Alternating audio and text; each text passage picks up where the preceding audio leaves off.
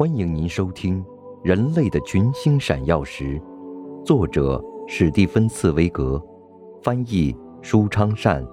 演播麦田心声。第六集，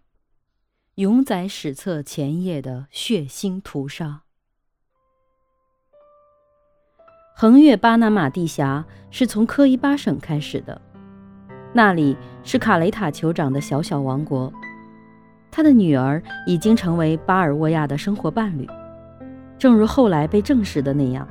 巴尔沃亚选择的这个地区并不是巴拿马地峡最狭窄的地段。由于不了解这个情况，他绕走了好多天危险的路程。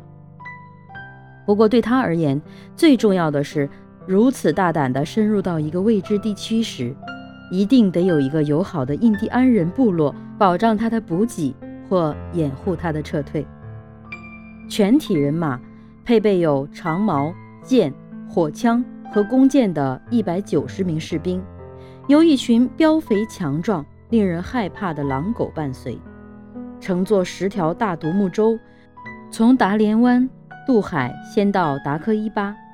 那位结盟的酋长卡雷塔把自己部落的印第安人派来当驮物的脚夫和向导。一五一三年九月六日，横越地峡的光荣进军开始了。尽管这一群冒险家顽强勇猛和历经磨练，但横越地峡对他们的意志力来说仍然是巨大的挑战。这些西班牙人必须首先在令人窒息、使人疲惫的赤道灼热之中穿行过低洼地，那里的沼泽泥潭和热病的感染。即便是在数百年以后修建巴拿马运河时，还曾使数千人丧命呢。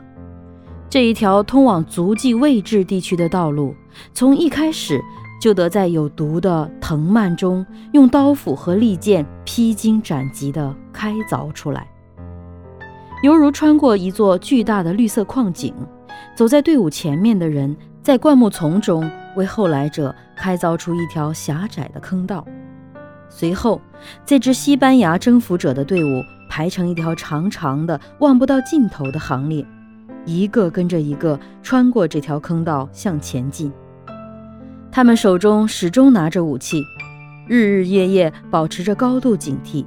防备土著人的突然袭击。潮湿的巨大树冠宛若穹顶，树冠底下是一片阴暗闷热的茫茫雾气。憋得人透不过气。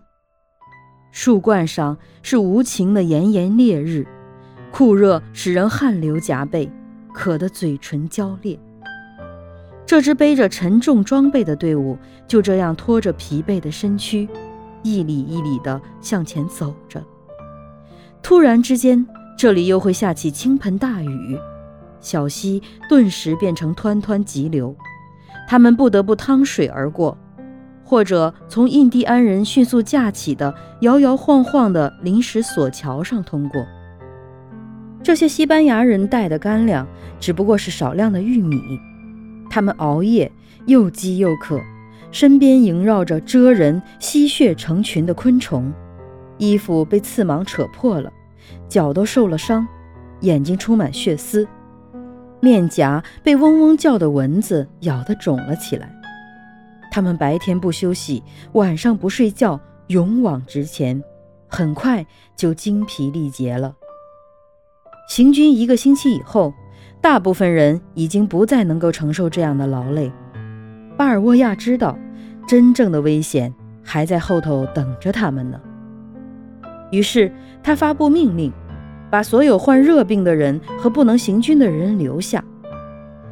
他打算只和自己队伍中精心挑选的人去从事这次决定性的冒险行动。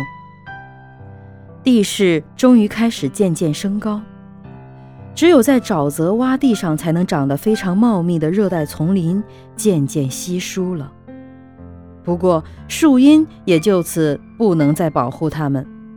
赤道上的斜阳亮晃晃的，把沉重的装备照射得像着火似的。滚烫滚烫，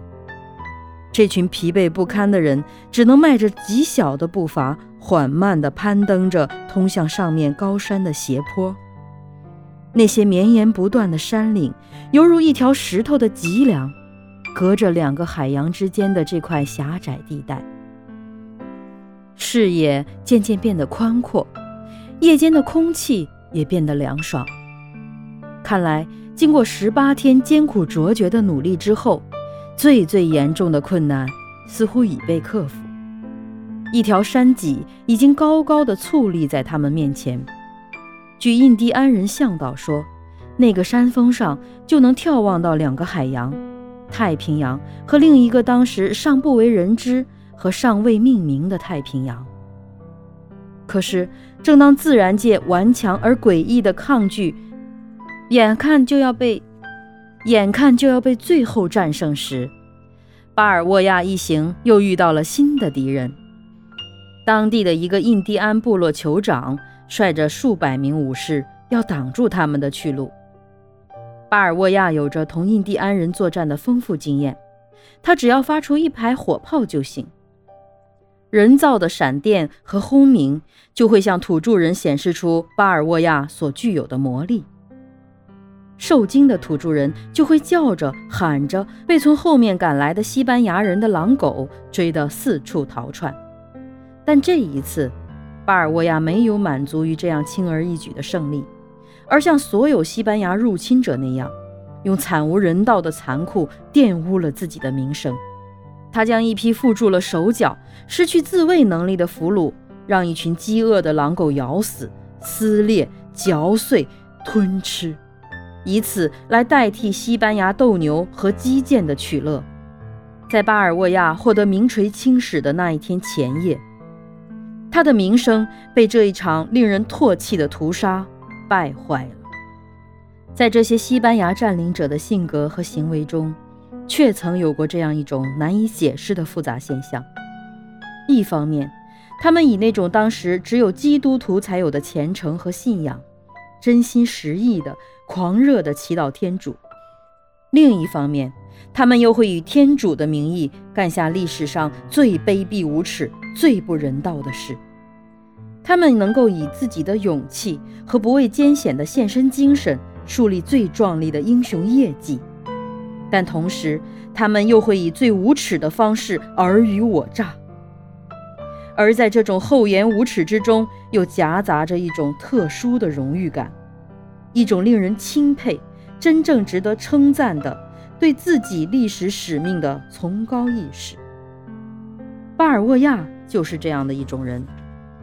他在头一天晚上把无辜的被缚住了手脚的俘虏让狼狗活活咬死，或许还心满意足地抚摸过正滴着新鲜人血的狼狗的上唇呢。但他同时又清醒地认识到自己的行动在人类历史上的意义，并在那决定性的时刻想出一种能使自己流芳百世的姿态。他知道，一五一三年九月二十五日将要成为具有世界历史意义的一天，因此，这位顽强坚定的冒险家就要以令人赞叹的西班牙人的激情来表示他是多么了解自己的使命，具有超时代的意义。您正在收听的是《人类的群星闪耀时》，演播麦田心声。感谢您的收听。